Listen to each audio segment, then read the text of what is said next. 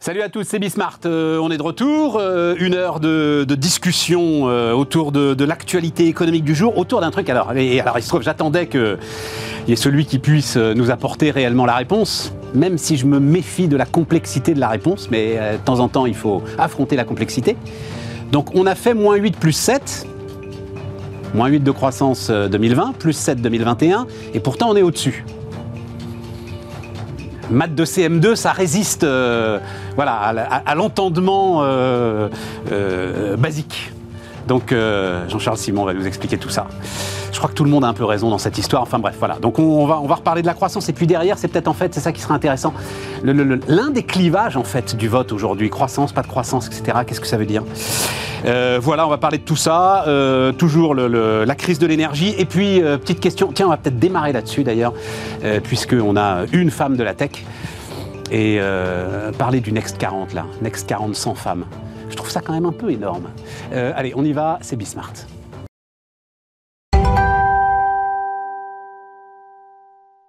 C'est donc Isabelle Bordry qui euh, est avec nous, la fondatrice de Retency. Euh, salut euh, Isabelle. Jean-Charles Simon. Salut Jean-Charles. Économiste, président de Station. Et François-Xavier Olivo. Salut François-Xavier, directeur associé Initiative et Croissance. Et surtout... Finance, Initiative. Initiative et Finance. Bah oui mais, sur la croissance. Mais oui, parce que surtout, ça n'empêche pas, croissance très bien. Voilà, voilà. Surtout auteur du bouquin La crise de l'abondance. Et donc, euh, je sais que c'est l'idée de la croissance et, ton sujet. J'ai eu des. C'est pour ça que je te, je te challengerai un peu là-dessus, parce qu'en discutant, on prépare une émission avec Nexence euh, très intéressante sur euh, les réseaux, l'investissement, etc. Et tout.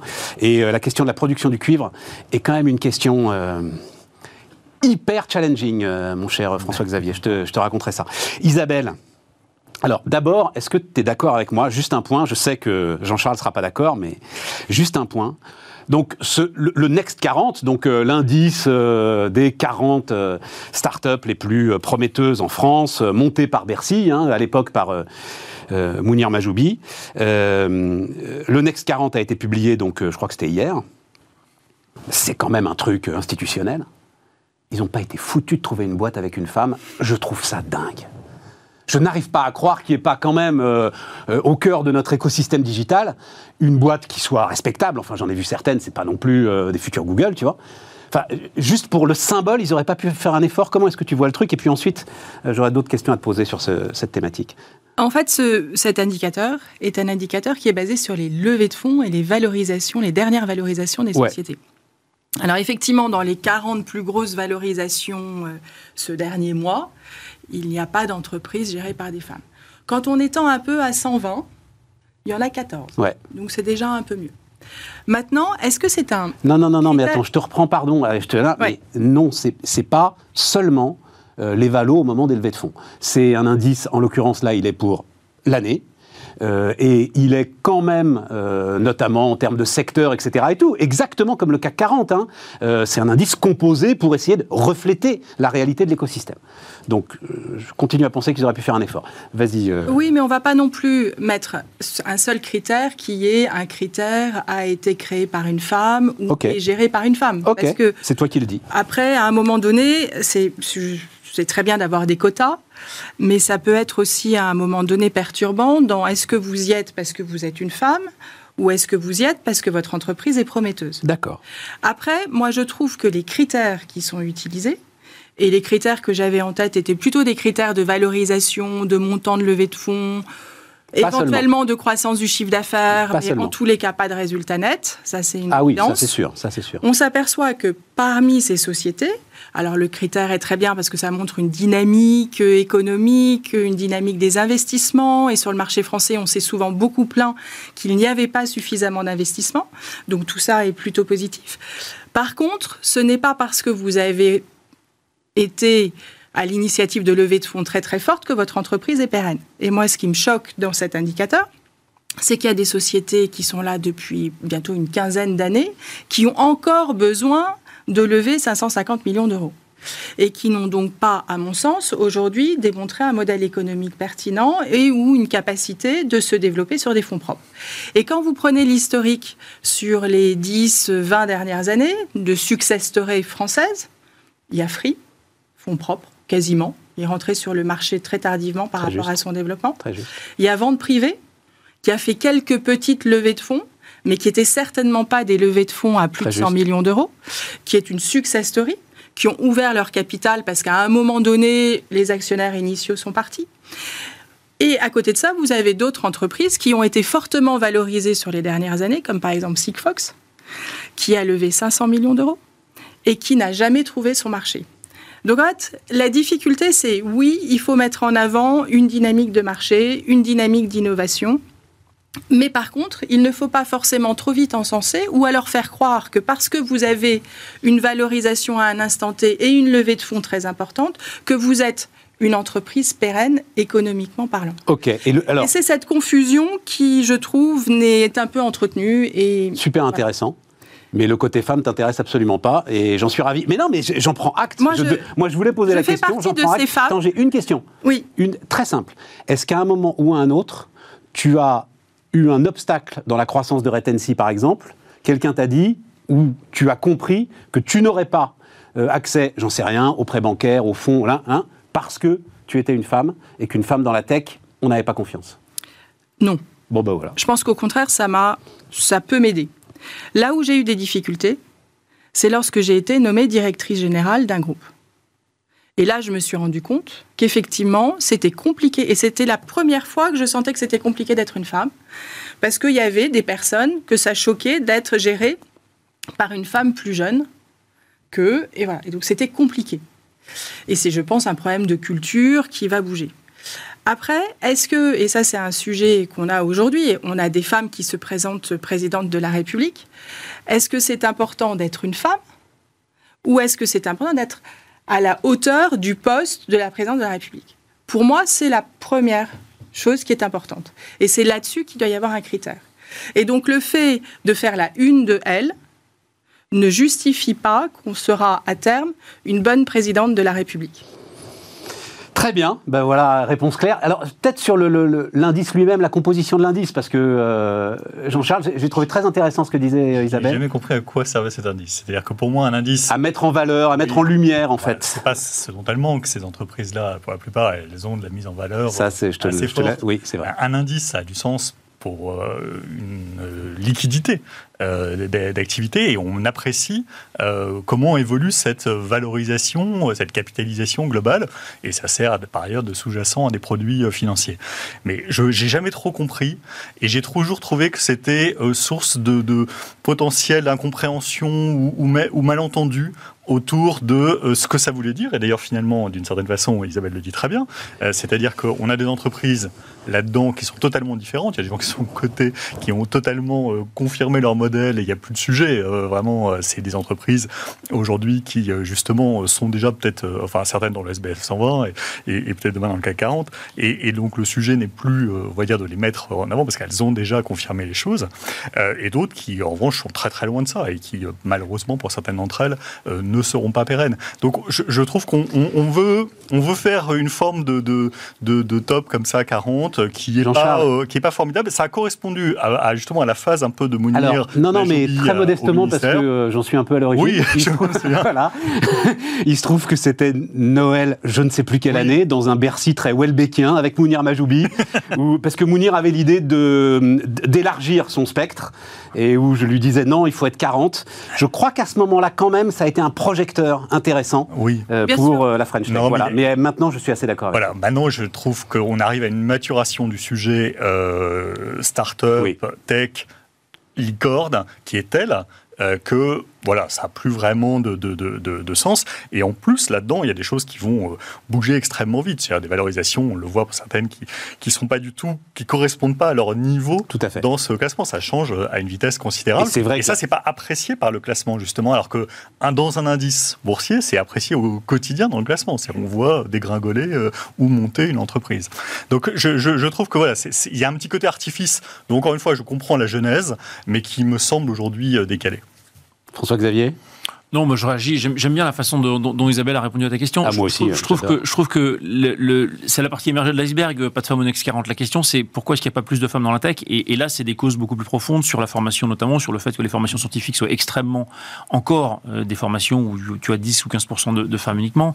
Euh, mais on a la même question pour la finance. Hein. Dans l'investissement, euh, c'est pas très féminin. Donc il y a beaucoup de métiers encore qui ont besoin d'être féminisés, qui ont besoin d'être féminisés parce qu'il y a des, jeunes qui, enfin des, des, jeunes diplômés qui doivent rejoindre ces métiers-là. Qu'il faut effectivement. C'est plutôt comme ça qu'il faut penser la chose. C'est plutôt comme ça qu'il faut se dire, c'est complètement stupide de se priver de la moitié des cerveaux qu'on peut avoir dans des, dans, des, dans des jobs techniques, dans des jobs où on a besoin de construire un avantage concurrentiel. Donc comment est-ce qu'on travaille à la base pour que des, des, des, femmes aient envie et se trouvent heureuses dans des, dans, dans des jobs euh, comme ça? Et, j'aime bien cette façon de prendre le par le bas et pas par, euh, voilà, par, par le. Mais les choses changent très vite. Moi, il y a une statistique qui m'a impressionné, c'est au SBF 120, dans les COMEX du SBF 120, euh, il y avait 7% de femmes en 2010, on est aujourd'hui à 22%. Ça, avant toute régulation. C'est-à-dire qu'en fait, il y a une nouvelle génération mm. Isabelle euh, en est l'incarnation. L'incarnation, et il y a beaucoup ça qui se diffuse aujourd'hui dans les grandes entreprises, euh, de euh, la culture a changé. Ça y est, c'est-à-dire que la génération euh, quinca, quadraque pouvoir, mais s'il n'y a plus de sujet, il n'y a plus de débat. Et le vrai débat, il est exactement celui que François-Xavier vient de soulever.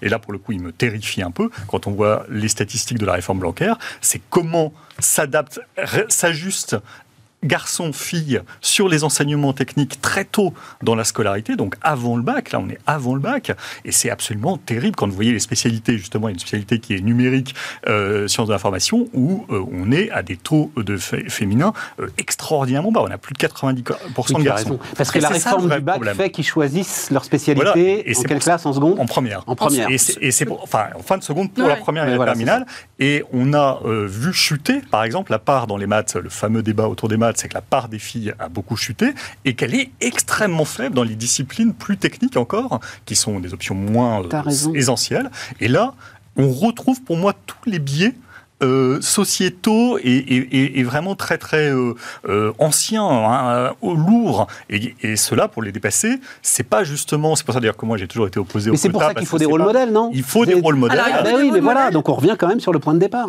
Oui, oui, il faut des rôles modèles. Il faut aussi peut-être un peu des quotas. Je pense que ah. j'étais, j'étais assez contre en politique euh, parce que je trouvais que c'était, en fait, on appelait les femmes ou on prenait les maîtresses ou les collaboratrices ou, enfin, c'était pas très valorisant pour les femmes. Mais au final, aujourd'hui, on s'aperçoit qu'en politique, il y a quand même plus de femmes. Je pense que dans les conseils d'administration, s'il n'y avait pas eu une obligation, puisque là, on est aussi un peu dans l'entre-gens, ça n'aurait pas changé suffisamment vite. Et donc, le quota était effectivement important. Et c'est ce qui permet peut-être aujourd'hui ah, d'avoir des effets sur euh, le comité. Oui, mais ça montre. Il n'y a pas de loi pour ça. Oui, mais ça montre que du fait qu'il y ait des femmes au conseil d'administration, on s'aperçoit qu'effectivement, il peut y avoir aussi des femmes. Je pense que ça diffuse. Euh, et aujourd'hui, je pourrais en discuter euh, de temps en temps avec certains, les débats dans les conseils d'administration ont changé. Il y a des entreprises euh, où effectivement certains administrateurs disent ben, on a des débats qui sont différents puisqu'il y a des femmes. Donc, ils s'attachent à des sujets différents, etc. Donc, voilà, il faut continuer à penser qu'ils auraient pu en trouver une ou deux à mettre dans le, Next 40. Mais Jean-Charles, il y en aura. Jean-Charles, alors, de manière concise, mais pas trop. Moins 8 plus 7, et pourtant on est au-dessus. Oui, mais euh, comme tu le disais en, introduction, tout le monde a raison selon le critère qu'on regarde. En fait, euh, la croissance, donc c'est des flux euh, d'activités euh, qu'on regarde en général au niveau du trimestre. Donc on regarde ce qui s'est passé. On ne regarde pas moins que ça. tout le monde s'est aligné sur ce standard. C'est-à-dire qu'on regarde chaque trimestre combien l'économie a produit. Et puis, euh, on fait euh, ben, une comparaison d'année sur année ou d'un trimestre sur le trimestre euh, qui prévalait la même année, l'année précédente, pardon, et on regarde comment les choses ont évolué. Et en fait, donc, ce qui se passe typiquement en 2020, c'est qu'il y a une chute très forte au deuxième trimestre. Donc, l'ensemble de l'activité est très basse sur l'année avec cette chute dépasse les 20% euh, au, deuxième trimestre 2020. Euh, euh, et donc la comparaison, évidemment, d'une année sur l'autre tient compte de ces quatre trimestres chacun pour donner moins 8 par rapport à 2019 par rapport au 4 trimestres de 2019 et plus 7 des 4 trimestres 2021 par rapport au 4 trimestres de 2020. Mais si maintenant on regarde où on, est, où on en est au quatrième trimestre 2021, c'est-à-dire le dernier qui vient d'être publié, et qu'on regarde le quatrième trimestre 2019, c'est-à-dire le dernier avant euh, le Covid, eh bien, on est au-dessus. J'ai compris. On est à peu près 1% au-dessus en France, et ça, c'est euh, quelque chose de tout à fait euh, positif et à saluer. Et je comprends assez mal qu'on prenne ça avec des pincettes en se disant c'est pas terrible en soi. Après, on peut expliquer euh, quels efforts ont été faits. Et là aussi, on verra qu'en fait, euh, c'est à peu près euh, légitime. C'est qu'on n'a pas cramé la caisse, comme on le dit, spécialement par rapport à d'autres pays qui, eux, sont en dessous. C'est-à-dire ne sont pas encore revenus à ce niveau qui était celui qui prévalait avant la crise. Donc nous, on l'a retrouvé, on l'a dépassé on l'a dépassé de 0,9%. Exactement, de 0,9% euh, par rapport donc à, ce dernier trimestre 2019 qui est la référence pour tout le monde, euh, qui était euh, comment vous étiez juste avant, à la veille de la pandémie. Puisqu'en fait, dès le premier trimestre 2020, on a déjà un impact, puisque le premier trimestre s'est terminé le 31 mars 2020, et que donc le premier trimestre 2020, il est en partie touché sur le mois de mars. Mais on pourrait aussi ajouter que, avec une croissance moyenne d'1,5%, si on, si on prend 2019, on serait 3% au-dessus, on enlève les 0,9%, il manque quand même 2% là aussi si on prolonge les courbes. Hein. Ça, c'est une autre notion, c'est est-ce qu'on a retrouvé la tendance qui prévalait avant la crise? Là, la réponse est non. Et souvent, après les récessions, on ne retrouve pas, parfois jamais, euh, c'est le cas de la grande crise financière, on ne retrouve pas le niveau qui était le niveau s'il n'y avait rien eu et que l'économie avait prolongé la tendance qui prévalait avant la crise. Là, D'abord, on revient très vite, contrairement à la grande crise financière, euh, pour ce qui est de l'Europe, on revient très vite au niveau d'avant euh, la crise. Et si jamais les choses se poursuivent bien, on peut espérer combler en partie ce gap, euh, c'est revenir au niveau qui aurait été celui sans euh, Covid, si jamais les choses se passent bien au niveau Si effectivement on est sur les 4% de croissance 2022, euh, ce qui est attendu aujourd'hui. 2022, 4%, il faudrait encore une bonne 2023 pour se dire, voilà, on recolle à peu près à euh, ce qu'on aurait eu comme niveau d'activité sans Covid. Et ce qui montre bien d'ailleurs le caractère très exogène de cette crise, contrairement à un caractère beaucoup plus endogène dans la crise financière. Et après, il y a une troisième notion, qui est de toute façon, en revanche, cette activité, elle a été perdue et elle a été perdue, euh, euh, sauf à justement faire des bons incroyables, elle est perdue pour le coup pour toujours. Il y a eu vraiment de l'activité en moins. Et cette activité en moins, elle a créé euh, de la dette en plus. Absolument. Et c'est celle-là notamment qui, pour le coup, est difficile à récupérer avant bien longtemps, parce que celle-là, c'est des, des, des, des, montants considérables. on elle est dans les coffres de la Banque centrale, Jean-Charles, c'est vrai, elle est dans les coffres de la Banque centrale. elle est dans les coffres de la Banque centrale, effectivement, pour, pour pour l'éternité. Pour les pays euh, développés, c'est comme ça que ça s'est fait. Et, mais il y a quand même eu de la richesse aussi un peu en moins euh, pour euh, des gens. Donc la question, c'est pas tout le monde n'a pas fait le même plan de compensation hein, des effets perte de revenus. Donc voilà, il y a, y a de l'activité et donc de la richesse qui a été perdue à un moment donné. Et ça, c'est euh, encore un, donc un troisième concept qui est, euh, est-ce qu'on comblera ce gap-là? Et on le comble avec euh, en, gagnant de la croissance de manière très durable et justement en permettant à ce moment-là de revenir à des niveaux d'endettement net, notamment qui seraient comparables à ceux qui prévalaient avant. C'est très clair, c'est très clair, hein, François-Xavier. Oui, c'est très clair sur l'indicateur, sur le PIB. voilà, voilà qui, qui, qui, est, enfin, je, vais être un peu euh, peut-être un peu. Euh, je pense qu'on a eu deux années de croissance exceptionnelles en 2020 en 2021 en fait, mais exceptionnelles. Euh, je, pardon hein, Stéphane, mais, jusqu'à présent c'était à peu près simple. non mais c'est hyper simple. En fait, la croissance c'est quoi? C'est la, vitesse avec laquelle on intègre la technologie dans nos vies quotidiennes en fait. C'est ça la croissance. Ça fait deux siècles que ça a démarré avec la révolution industrielle et c'est à quelle vitesse tu arrives à absorber la technologie et en faire un facteur qui te permet de baisser les coûts et qui te permet de développer plus de produits. La question, c'est à quelle vitesse on intègre la technologie en 2020, en 2021 Mais à une vitesse hallucinante. L'ARN, on a gagné 10 ans.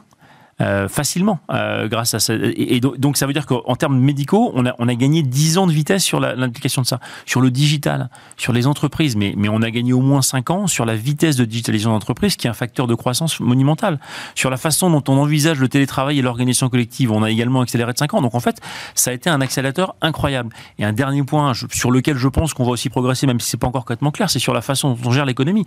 Comme le souligne Jean-Charles, on, on a quand même une crise d'une violence monumentale qu'on a effacé en deux ans crème, Enfin, je, c'est ça. Vu de loin, c'est ça.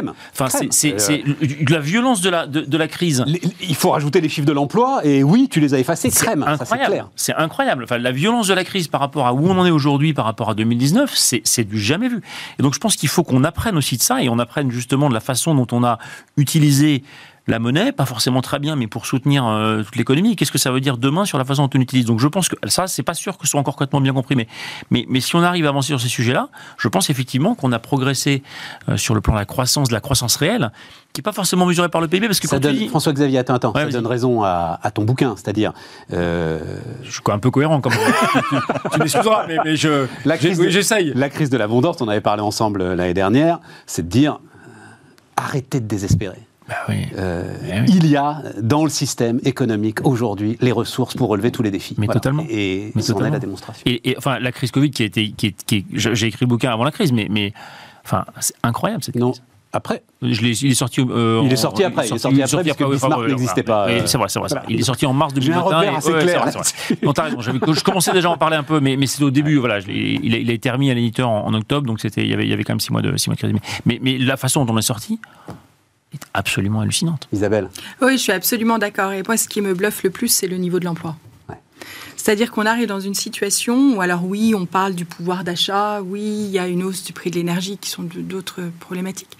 Mais là, il y a une tension sur le marché de l'emploi qui montre que globalement, euh, les entreprises vont bien. Euh, euh, les foyers ont énormément épargné pendant cette période. Continue d'ailleurs. Et continuent d'épargner. Donc, ce qui n'est pas très bon signe, ça. Quand même. Il y a quand même des, des, faisceaux qui montrent que globalement, la société va bien.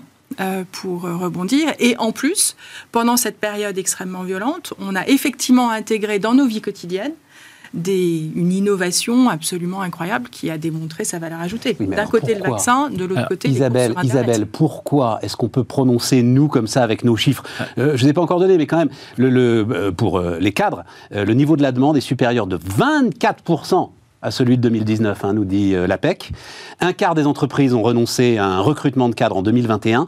Et surtout, ça c'est le, truc qui monte, hein, un cadre sur cinq quitte son CDI après deux ans de contrat. Voilà, c'est le truc qui monte.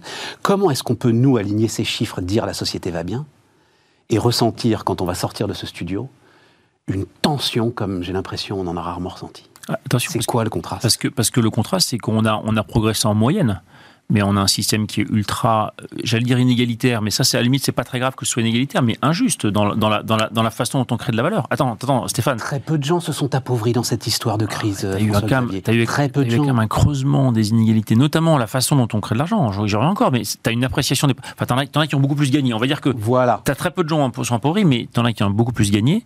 Euh, et notamment, euh, on, a eu, on a eu quand même un vrai creusement des inégalités. Donc, donc y a, pour moi, pour moi y a le, le, cette crise et la façon dont on l'a gérée, elle est plutôt, euh, finalement, point de vue économique, on en est très bien sorti.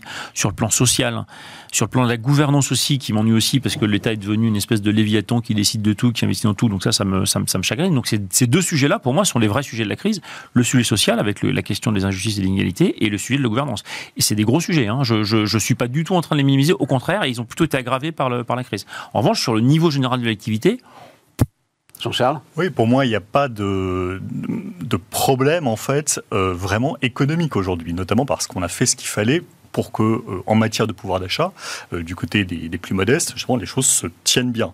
Donc, en fait, il n'y a pas eu de, il a pas eu les conséquences d'un moins 8% euh, d'une année sur la vie des gens. On est sur quoi en termes de pouvoir d'achat C'est 2,5% de, hausse de pouvoir d'achat ah pendant la crise, c'est ça, hein, 2,53%. stabilisé en 2020 et effectivement, on attend, on ne les a pas encore parce que les premiers chiffres de la croissance ne donnent pas ceux du pouvoir d'achat sur l'année, mais on sait que l'acquis est tel qu'on va être effectivement autour de 2. Donc, on, a, on a des, des, des situations qui ont été préservés de ce point de vue-là. Donc l'attention, pour moi, elle est d'une autre nature. Elle est principalement euh, politique et sociétale, au sens euh, justement de ce que crée d'abord euh, dans toutes les sociétés cette énorme crise sanitaire. C'est quand même les psys le disent, hein, c'est des effets assez lourds sur tout le monde, depuis les enfants jusqu'aux plus âgés. donc ça, ces effets-là, sont, ils sont importants. Et puis, il y a effectivement le rapport à la puissance publique. C'est que jamais on a eu une période avec des consignes, des fermetures, des obligations, des contraintes, des tensions très forte entre parties de la population, d'accord ou pas d'accord. Donc c'est cela qui crée pour moi la tension. Elle n'est pas d'ordre économique, elle est d'ordre vraiment sociétal et politique. Et pour revenir sur la croissance elle-même, là, euh, moi, ce que je trouvais formidable, c'est que euh, effectivement, les ménages, on, peut dépenser. Donc en fait, c'est pas la consommation qui a attiré euh, le retour à la croissance, c'est l'investissement. C'est l'investissement des entreprises. Les, entreprises sont très en avance, et y compris au niveau de l'emploi, c'est-à-dire qu'elles ont recruté plus qu'au niveau de la production, puisqu'il y y a eu plus, très vite plus d'emplois qu'il y en avait fin 2019, alors qu'on n'était pas encore revenu à, ce niveau de production. Donc, ça veut dire qu'elles anticipent euh, le fait qu'elles ont besoin euh, de personnes euh, qui travaillent avec elles, qui travaillent chez elles, pour leur croissance qui vient. Et elles ont aussi donc investi en dur, en, matériel. ça, c'est ta lecture, parce qu'il y a une autre lecture de ça, forcément lecture pessimiste, qui est de dire ça prouve bien que ce sont des emplois sans intérêt, des emplois improductifs, des emplois qui bullshit job, puisque effectivement le niveau d'emploi supérieur au niveau de la production. Effectivement, les gens disent du coup la productivité du travail a diminué, mais pour moi c'est complètement temporaire. C'est qu'il euh, n'y a pas eu les capacités de revenir, parce que notamment euh, le niveau de la production il serait encore bien plus élevé si toutes les branches, comme euh, hôtellerie-restauration, qui est encore très en deçà de son niveau de production, étaient revenues à leur niveau de production normal. Donc en fait, quand la production, quand on sera vraiment sorti de la crise sanitaire, on verra réémerger cette production, et là on aura un niveau d'emploi et une productivité du travail qui reviendront en ligne avec ce qu'elles étaient probablement en 2019. En revanche, si tu as... Si tu as... Attends, Isabelle, Isabelle, vas-y. Oui, je pense que je suis tout à fait d'accord et je pense qu'il y a eu un vrai choc émotionnel un vrai choc de sens et d'organisation au sein de chaque foyer. Et c'est ça qui donne la tension. Et je pense que c'est ça qui peut donner une, tension, ou en tous les cas, qui est en train de... Les gens sont en train de changer de vie. Déjà, le télétravail euh, fait que chacun s'organise de manière différente. Il y a eu 11 000 désinscriptions des écoles parisiennes entre 2020 et 2021 dans les petites classes. 11 000. Donc ça veut dire que les gens. C'est pas ça le terreau profond de la colère, euh, Isabelle. Ah, je parle pas de la colère, je parle d'une réorganisation. Oui, mais moi je te parle de ça. Je te parle de cette espèce de, de colère permanente qu'on ressent dès qu'on allume la télévision, quoi. Et ça, je crois que c'est vraiment le rapport à la politique. C'est aussi, je pense, et je, moi, je, moi je leur en veux beaucoup depuis 2018, d'ailleurs c'est avant la crise sanitaire, euh, lié à des partis politiques qui jouent cette tension. C'est-à-dire qu'il y a une stratégie de la tension qui est explicite et revendiquée par certains, qui fait qu'on on, est dans la, dans la, comment dire, dans la, violence. Euh, politique, dans la violence des mots donnée à, tout rapport à l'État. Et comme l'État lui-même a dû avoir une attitude euh, coercitive, effectivement, est-ce qu'elle était justifiée ou pas plein de débats euh, là-dessus, et je ne pense pas que ce soit le, cœur de notre émission, mais, de fait, c'est une attitude qui était nouvelle en démocratie, hein, de se retrouver avec euh, une attitude aussi coercitive sur un nombre considérable de choses et d'activités qui changent, qui ne sont pas toujours bien adaptées, qui ont été euh, critiquées, on l'a vu dans l'éducation nationale, en fonction de, l'ajustement de tout cela. Il est bien normal que ça crée des tensions. Et comme il y a cette stratégie d'attention d'une partie des forces politiques françaises, et que la démocratie française est pour moi sous tension, elle l'est particulièrement à cause de son système institutionnel, à cause de son système institutionnel et de cette présidentialisation et de ce rendez-vous présidentiel. Tout ça hystérise considérablement euh, le débat public, et hystérisant le débat public, ça a des conséquences sur la société. Mais c'est pour moi hors de la sphère de l'économie. Euh, c'est hors de la sphère de l'économie, et c'est assez impressionnant, parce que d'ailleurs, je trouve qu'il y a une dissociation complète. Et il y avait d'ailleurs cette euh, formule, je, je c'est Nicolas Bavrez, c'est bonheur privé, malheur public, la mm. France. Hein. C'est vraiment très, très, très dissocié ça, de ce point de vue. C'est une lourde tendance qui remonte à... attends, juste un mot, vas-y François-Xavier. Je voulais juste réagir par rapport à la logique de productivité, en fait. De même que la croissance réelle, pour moi, elle est très mal mesurée par le PIB, en fait, la productivité est très mal mesurée par la mesure technique de la productivité. C'est ce que disait Alvarion, qui est le chief économiste de Google, il dit on n'a pas un problème de productivité, on a un problème de mesure. La réalité, c'est que la tech est tellement... Tu liras Thomas Philippon, très très bon bouquin, hein. il sera avec nous à la, à, la, fin du mois, qui s'appelle euh, alors c'est The Great Reversal en anglais, mais c'est les gagnants de la concurrence, je crois, quelque chose comme ça. Enfin, il a été traduit bizarrement le titre. Euh, il, enfin, il fait pour le coup de l'analyse économétrique sur cette fameuse question. Sur cette fameuse question, et sa conclusion, c'est que c'est que non, euh, on n'a pas un problème de mesure, quoi. Voilà. Bah, mais bon, tu, liras le truc. En tout cas, sur la sur la dimension technique, indépendamment de, de, ça, sur la dimension technique, quand tu dis Wikipédia remplace l'encyclopédie Universalis, tu as une baisse du PIB mais tu as un gain absolument considérable en bien-être et donc en confort. Oui, oui, tu peux considérer que l'économie. sur quel. Bon, on va pas tu liras le bouquin et on en reparlera ensemble. Ça marche. on en reparlera ensemble. Tu voulais. Euh, oui, moi, il y a juste un point sur cette notion de. Les gilets jaunes, qui étaient quand même d'une violence extrême, étaient avant le Covid. Absolument. Les Gilets jaunes, c'était une violence absolument terrible. Il y avait la tête de Macron sur des pics. et on n'avait jamais vu des. Oui, oui on n'a rien oublié. Voilà. Et donc, en fait, cette haine, je trouve, alors elle, elle a peut-être pas diminué, mais je trouve qu'elle s'est pas accentuée, malgré la crise que l'on vient de traverser. Oui, d'accord. D'accord. On marque une pause, on se retrouve dans un instant.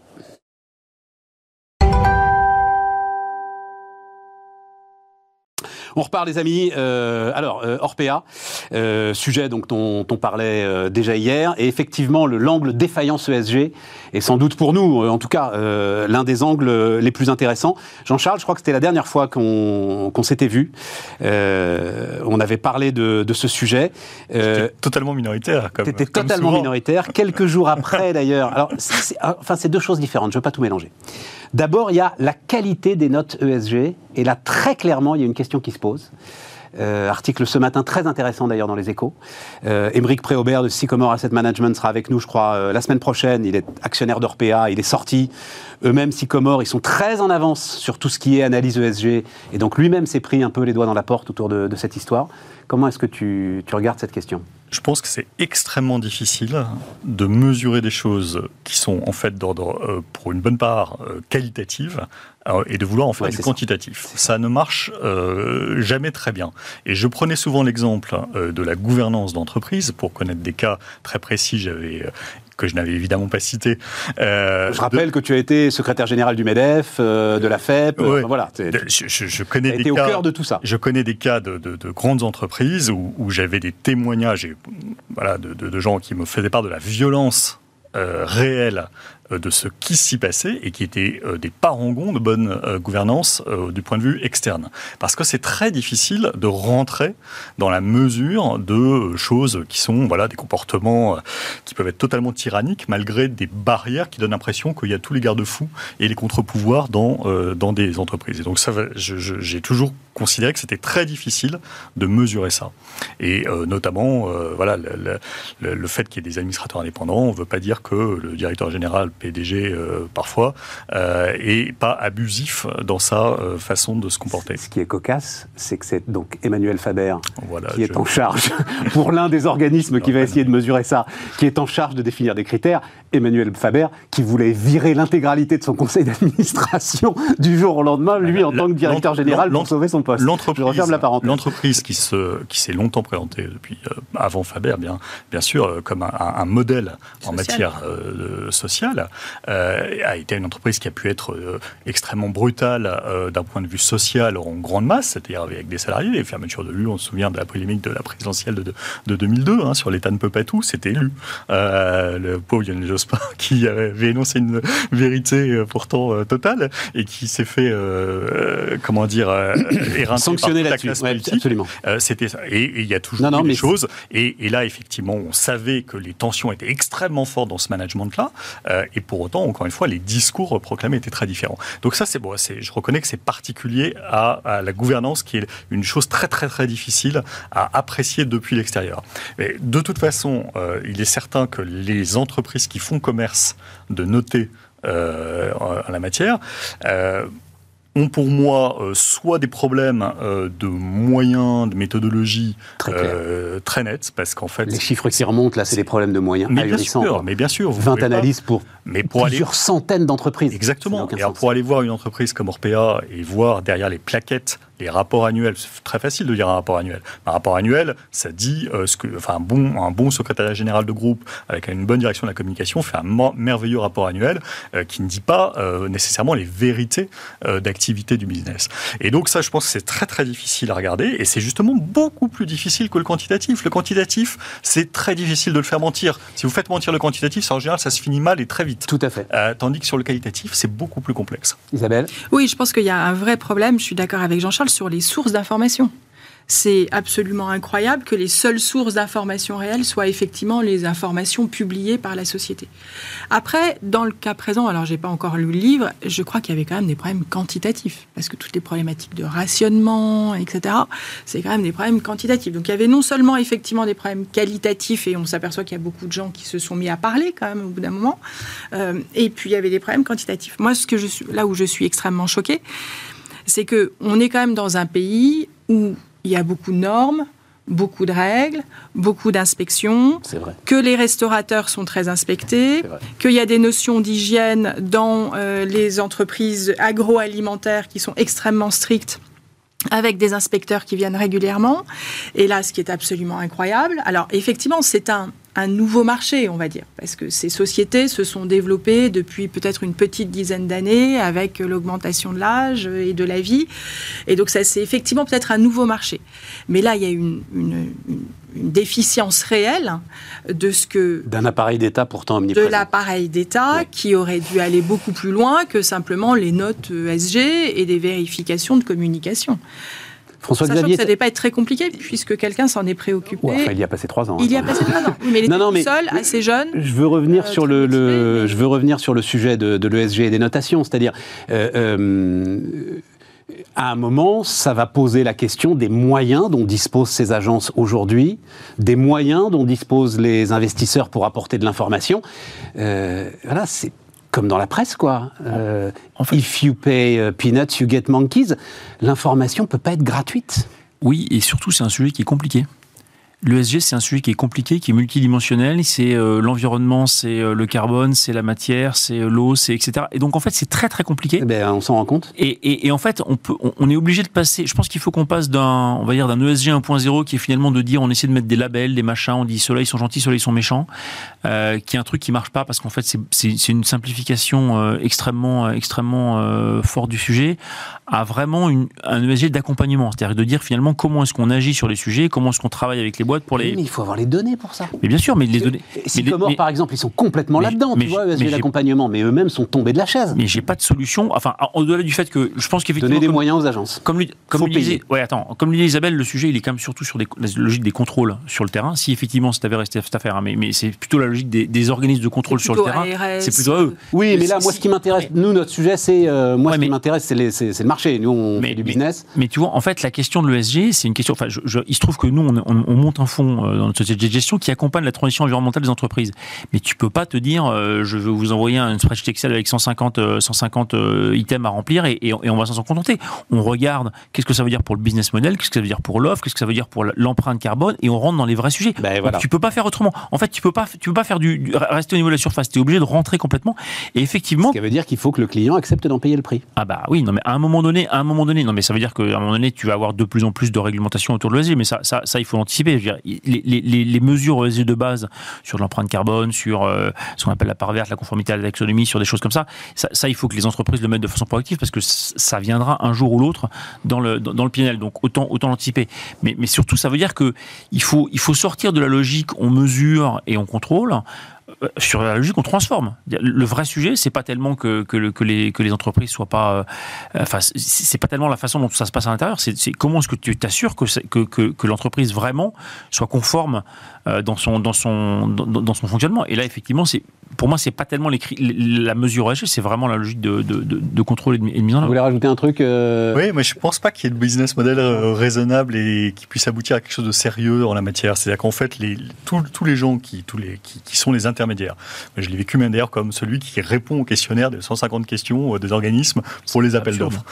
Ces gens-là, eux-mêmes, ils ont tendance à essayer de réduire euh, leurs dépenses, donc de ne pas mettre un nombre considérable d'analystes et de, gens qui regardent les choses derrière. Donc, si on fait bien ces réponses aux questionnaires, ce qui bouffe par ailleurs de la ressource dans l'entreprise, discussion sur l'utilité de tout ça, j'en suis pas convaincu. Ah, alors avec la euh, taxonomie, ça va être mais quelque chose de monstrueux. Et, et derrière, je suis pas sûr qu'il y ait, notamment dans le dans, dans, le monde de la gestion euh, une, une vraie, un vrai modèle économique pour tout ça. Parce que la gestion elle-même, elle est sous pression en matière de coûts notamment par euh, les, les trackers. Euh, donc, euh, ce que je salue et j'appuie de tous mes voeux.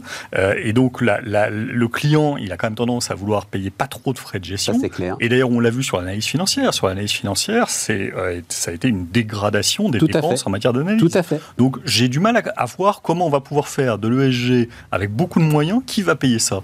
Si c'est pas les gérants, si c'est pas le client, je sais pas qui va payer ça. Et alors, petit, juste pour terminer, demander à ce qu'il y ait plus de gens à l'IGAS ou tout ça, je trouve ça un petit peu amusant. bah parce oui. que Bah, c'est quand même un peu contrefactuel par rapport à, à- à la façon euh, de- de- de- d'aborder les sujets en ce moment. Mais à la limite, qu'il y a un trop d'administratifs dans le monde, de- dans le monde des services publics. efficace. Non, mais le- Euh, donc je suis pas sûr que Le vrai, euh, oui. elle, elle doit en faire plus. Moi, ce, pour moi, le vrai sujet européen par ailleurs, hein, et j'ai j'ai pu le- le- juste le tester avec quelques amis qui sont dans le secteur, c'est qu'il y a un problème de concurrence dans ce secteur. Il n'y a pas assez de concurrence. Euh, C'est un, secteur dans lequel euh, la, le- la concurrence et, et la transparence ne fonctionnent pas assez bien. Parce que logiquement, vous avez vos parents pour lesquels malheureusement vous n'avez pas d'autre solution que ça, bah, vous allez faire votre propre étude de marché et vous devriez pouvoir choisir et vous devriez avoir tout ce qu'il faut en termes de retour d'information pour choisir. Malheureusement, le choix n'est pas assez euh, fort. Donc euh, je referme le, temps, le débat. capitalistiquement, c'est très lourd, quoi. Euh, Bon, franchement, Bah, c'est l'immobilier, Oui, euh, mais euh, c'est l'immobilier. de l'immobilier vous de l'hôtellerie, pouvez- quoi. Oui, l'immobilier, vous pouvez le louer, et puis le reste, c'est quand même du, du staff Ouais. surtout. ouais, ouais. Euh, donc je pense qu'il pourrait y avoir euh, là-dessus des, des vrais progrès euh, qui euh, se fassent grâce au marché. Moi, je crois encore au marché, plus mais ça nous ramène à Thomas Philippon. Plus qu'à l'IGAS pour, euh, remplir les bonnes tout à fait. missions. Tout à fait. Tout son bouquin est d'ailleurs en partie ça. arrêtez de penser que la concurrence, c'est forcément le low cost. Mais non. La concurrence, c'est un meilleur service. Typiquement dans ce sujet-là, en général, la plupart des gens qui sont concernés, les taxis, c'est ce qu'on vit avec Amazon. vos parents, bah, vous allez pas, euh, vous allez vraiment faire le choix qui vous importe le plus sur la qualité du service que vous proposez. Oui, je, réagis par rapport à ce que disait Jean-Charles. Je, je suis pas en train de dire qu'il faut plus d'IGAS. Je suis en train de dire que les, les, les garde-fous n'ont pas fonctionné. Euh, en tout cas, c'est et, c'est plus la question du contrôle qui euh, qui, qui, me moi qui m'ennuie que la, question de la notation ESG. C'est pas la notation ESG pour moi qui va faire transformer les, entreprises. Et c'est beaucoup plus le marché. Euh, effectivement, Com- comment est-ce que la qualité ou la sécurité se sont développées dans l'entreprise euh, française à partir des années 80-90 Parce qu'il y avait également des problèmes de qualité ou de sécurité. Parce que le marché l'a voulu. Parce que le marché a mis la pression.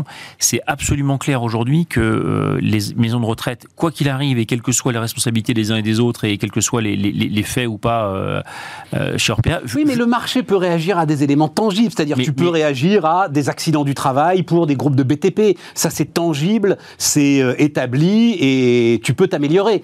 Là, comme le dit Jean-Charles, Mais l'amélioration, euh, elle va venir- mettre à Non, mais l'amélioration, t'as compter pas- les biscottes, c'est Mais pas t'as pas, possible. t'as pas une entreprise qui est dans les maisons de retraite aujourd'hui qui va pas mettre en place un maximum de, de, de pare-feu interne, interne. Pourquoi? Parce qu'ils n'ont pas envie de voir leur cours de bourse divisé Ah par bah, trois c'est sur, clair. sur une sortie d'un bouquin. Alors- Et donc, donc- c'est ça le truc, c'est ça, c'est là où le marché, et je, je rejoins complètement Jean-Charles, va faire son job. C'est que, c'est que si tu es dirigeant aujourd'hui de- d'une d'une entreprise de maison de retraite, je peux te garantir que ta priorité numéro 1, numéro 2, numéro 3, c'est je veux absolument que tout se passe nickel. Ouais. Et donc c'est ça là, qui, je- fait le, qui fait que tu vas, tu vas avoir une vraie transformation. C'est pas la notation ESG. Je tiens à ça dire le- un le truc, c'est qu'en fait, moi, mon sentiment, c'est que c'est le marché qui a fait le scandale. C'est-à-dire que euh, le bouquin sort, euh, le monde euh, en fait sa une, ok. Mais la vraie déflagration, en fait, C'est la bourse. c'est que 15% du capital va, va, va changer de main dans l'après-midi. Qui Et en fait, ça te donne partout, mais là-dessus, on est en accord total.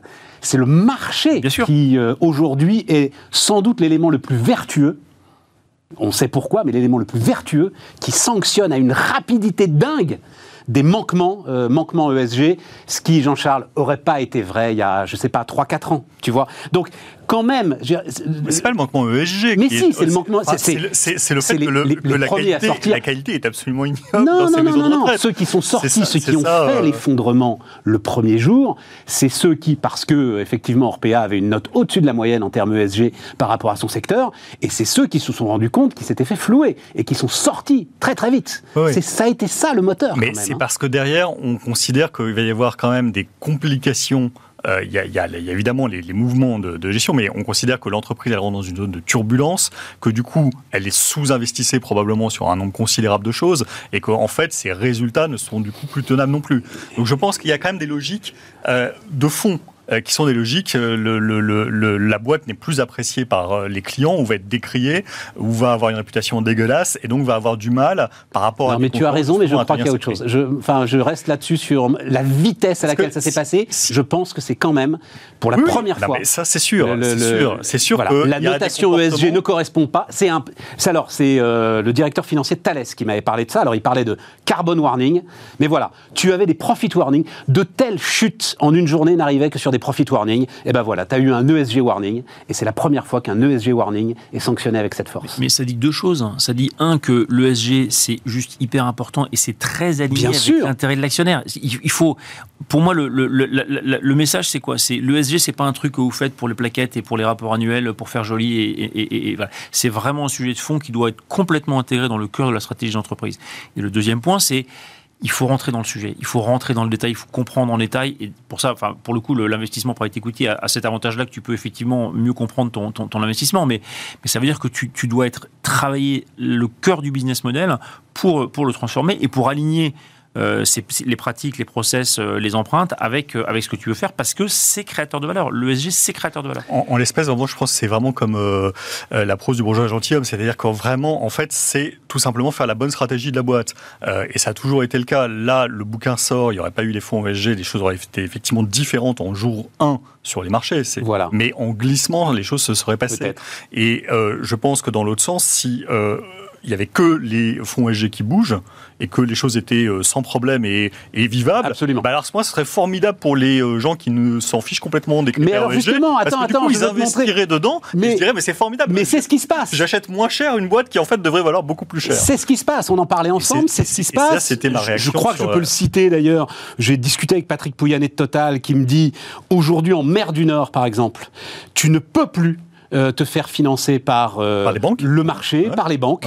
Euh, et donc, je ne sais pas si on va voir le, le, donc des le, papier des échos sur le financement. la mise. Voilà. Et, qui, et, le private equity qui finance le charbon. Voilà. Absolument. Le charbon, nouvel Eldorado des fonds d'investissement. Bien sûr. Et là, parce que du coup, évidemment, il y a des opportunités. Enfin, l'ISR crée pour moi cette, cette, cette, chose totalement paradoxale que vous vous retrouvez avec des formidables opportunités pour, le gens qui, pour les gens qui ne sont pas liés par ces contraintes ISR.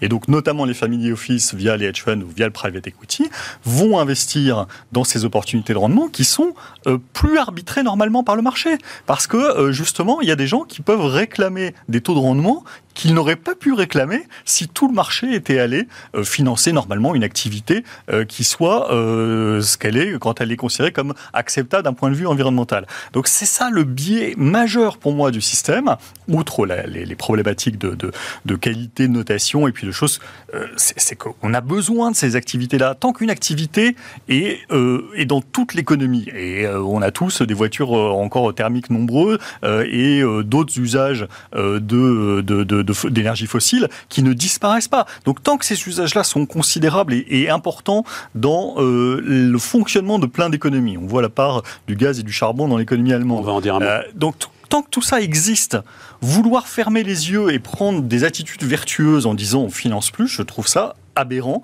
et ça conduit à ces euh, choses euh, paradoxales qui sont que vous offrez de magnifiques rendements euh, sur de, des choses qui sont et pour boucler la boucle les moins vertes magnifiques rendements qui vont augmenter les coûts de production de euh, ces énergies fossiles, qui restant indispensables, Bien vont peser, parce que ça se sera intégré évidemment dans les cours, et vont coûter de plus en plus cher, en partie parce que elles sont aujourd'hui infinançables par le marché. font la fortune de ceux qui en fait arbitrent l'ISR. Et c'est ça que je trouve euh, finalement euh, le, serpent qui se mord la queue dans tout ça, c'est que à vouloir jouer les, les, les, les perles à vertu, on arrive à ce genre de choses. François-Xavier Oui, d'autant plus que, enfin, on parle du prêt equity en général. La plupart des fonds de prêt equity, en fait, sont eux-mêmes, se soumettent eux-mêmes à des, à, des, à des contraintes ESG qui sont très classiques et très comparables à celles du public equity. Pas ceux qui sont en train de se goinfrer avec le charbon. Hein. bien sûr, non, je, parle de ceux qui, notamment ceux qui, non, mais ceux qui lèvent des fonds. Ceux pour lesquels les investisseurs sont des fonds de pension, sont des, sont des, sont des caisses de... Non, mais bien sûr. Après, tu as effectivement, c'est plutôt des hedge funds, enfin en tout cas des, des, des, des, des fortunes privées qui ne lèvent pas de fonds effectivement, qui sont des professionnels entre guillemets propriétaires, parce que qui, sont complètement en dehors de ce marché-là. Moi, ce que, ce que ça m'évoque, c'est que c'est effectivement euh, une absurdité de dire on flèche systématiquement tout euh, le. C'est ce que je disais quand il y avait les gentils et les méchants, en fait. Euh, tous les capitaux. Toi, ce qui t'intéresse, c'est l'impact, c'est les progrès de toutes les activités. Exactement, et c'est ça là qui est intéressant, parce que si tu dis on va investir que dans les gentils, effectivement, tu laisses les méchants à des gens qui ont aucune. C'est l'offre et la demande, hein, qui, vont, qui vont pouvoir les financer à, à, des prix et qui, vont faire de. Juste, juste un mot, puisqu'on est là-dedans, parce qu'après je vais oublier, puis je veux qu'on parle de, de l'énergie. Donc, premier producteur. Euh, je crois que c'est le premier producteur mondial de cuivre, le chilien dont j'ai oublié le nom. Et euh, en fait, les courbes d'investissement, si tu veux, le, problème qu'ils ont quand même sur le cuivre, je le dis très très vite, c'est qu'ils arrivent au bout des mines actuelles. Ils sont sur des programmes d'investissement considérables, mais les programmes d'investissement considérables maintiennent au mieux la production. Et les besoins, eux, ils sont en hausse. Donc tu as quand même, je le dis juste comme ça, parce que François-Xavier euh, est, très optimiste et pense qu'il suffit en gros de rouvrir les mines euh, un petit peu partout et qu'on n'aura plus de problème de production.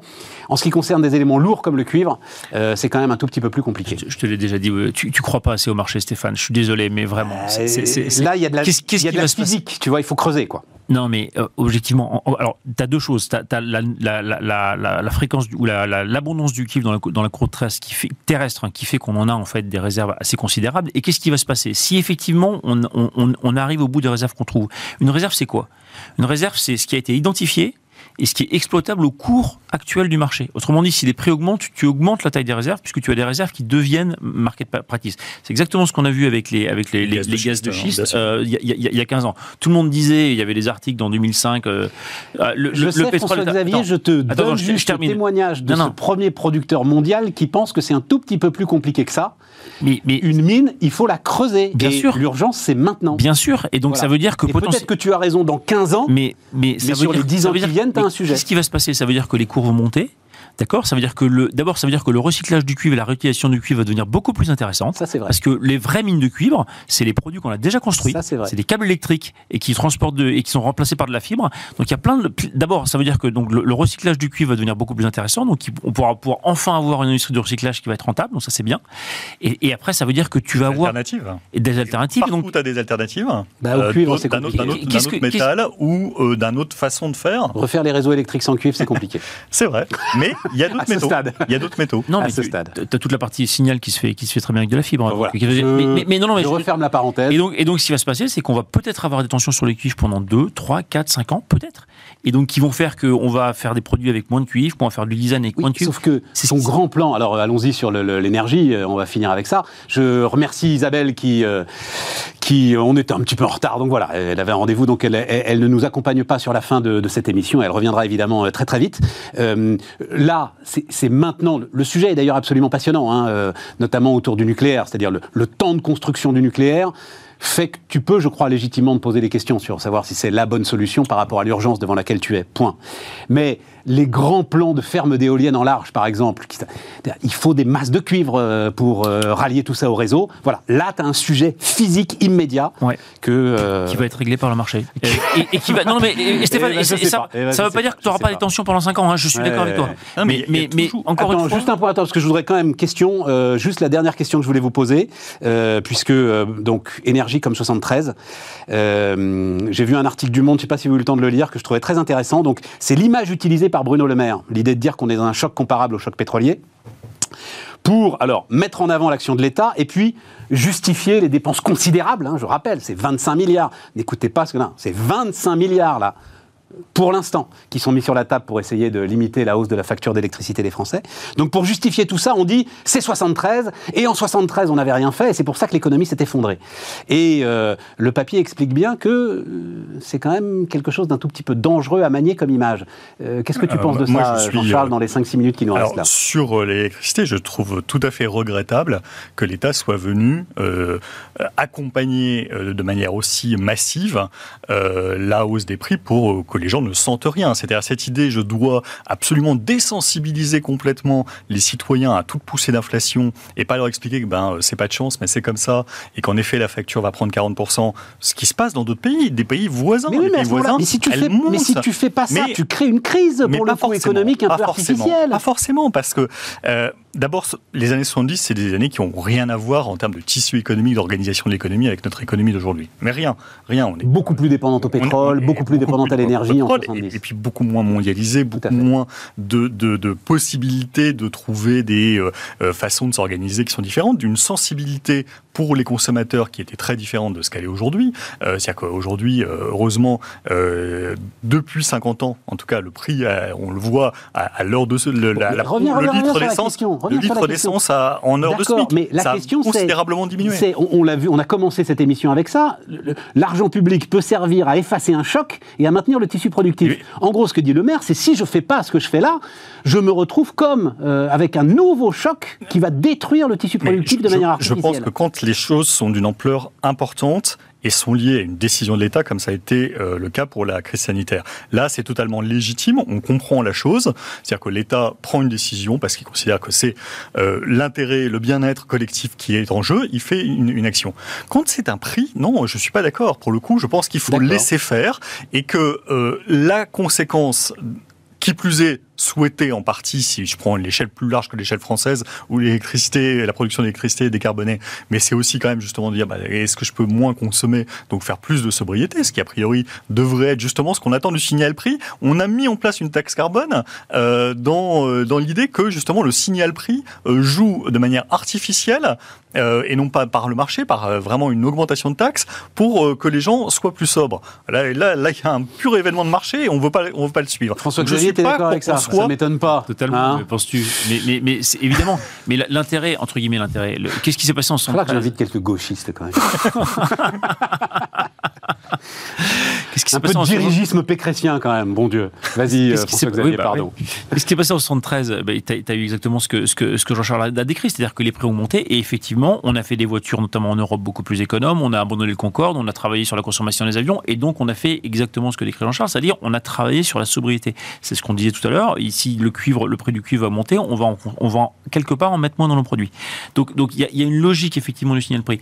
Bon, après la comparaison qu'il fait avec, euh, avec, le, avec 73, il y a certainement des raisons politiques en disant voilà la crise, etc. Moi, je trouve qu'il y, a deux, il y a deux points communs quand même avec la crise de 73. Le premier, c'est que c'est une crise indirecte, une crise euh, dérivée, entre guillemets. Aujourd'hui, c'est la, crise énergétique est quand même en grande partie liée à la tension qui a lieu et à la sur le gaz, sur, sur, sur, le gaz et puis sur le Covid également. Et puis et, et, de même que la crise de 73 en fait est très liée à, à l'abandon du système monétaire de Bretton Woods. Hein, donc c'est la, la, baisse du prix du, enfin le, la, la, dévaluation du, du, dollar à partir de 71 qui se traduit par des les, les prix du pétrole étaient fixes en dollars, qui était indexé sur l'or. Et donc voilà. Ne rentrons pas à Bretton Woods à deux minutes Bref. de la fin de l'émission. Excuse-moi, excuse-moi. donc donc deux, deux, crises indirectes et, et, deux crises avec des dimensions géopolitiques également assez fortes. Euh, là, on a on a effectivement clairement la dimension géopolitique avec, avec, avec la Russie, etc. Avec la Russie. À l'époque, c'était plutôt le c'était plutôt Kippour. Donc donc on est sur voilà, c'est les deux points communs. Après, est-ce que c'est un événement d'une même ampleur avec la logique monopolistique de l'OPEP à l'époque? Je crois pas.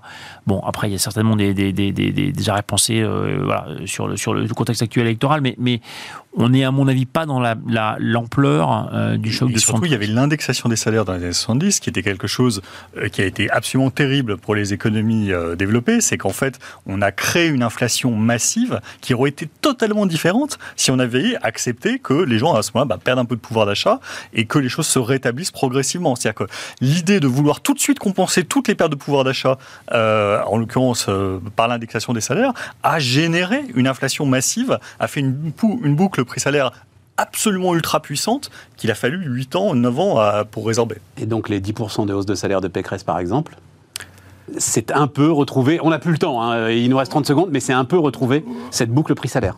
Bah, là, en, en tout cas, ce que tu disais, compenser systématiquement. En l'occurrence, elle, elle, elle, elle, ce qu'elle veut, c'est pas changer le coût du travail. Euh, donc, euh, quand on change pas le coût du travail, c'est différent. Elle veut alléger les cotisations sociales. Ça n'empêche pas que le programme mérite d'être, pour le moins, euh, rendu plus rigoureux. Mais euh, en l'occurrence, le sujet est différent puisqu'elle veut travailler sur l'écart entre le coût du travail et le salaire net. Les amis, merci de nous avoir suivis. On se retrouve demain. Ben, on parlera plus longuement d'ailleurs des programmes, enfin des programmes. On parlera de politique, mais vraiment de politique, avec deux analystes politiques et de l'opinion, euh, pour finir la semaine. Euh, et donc à demain.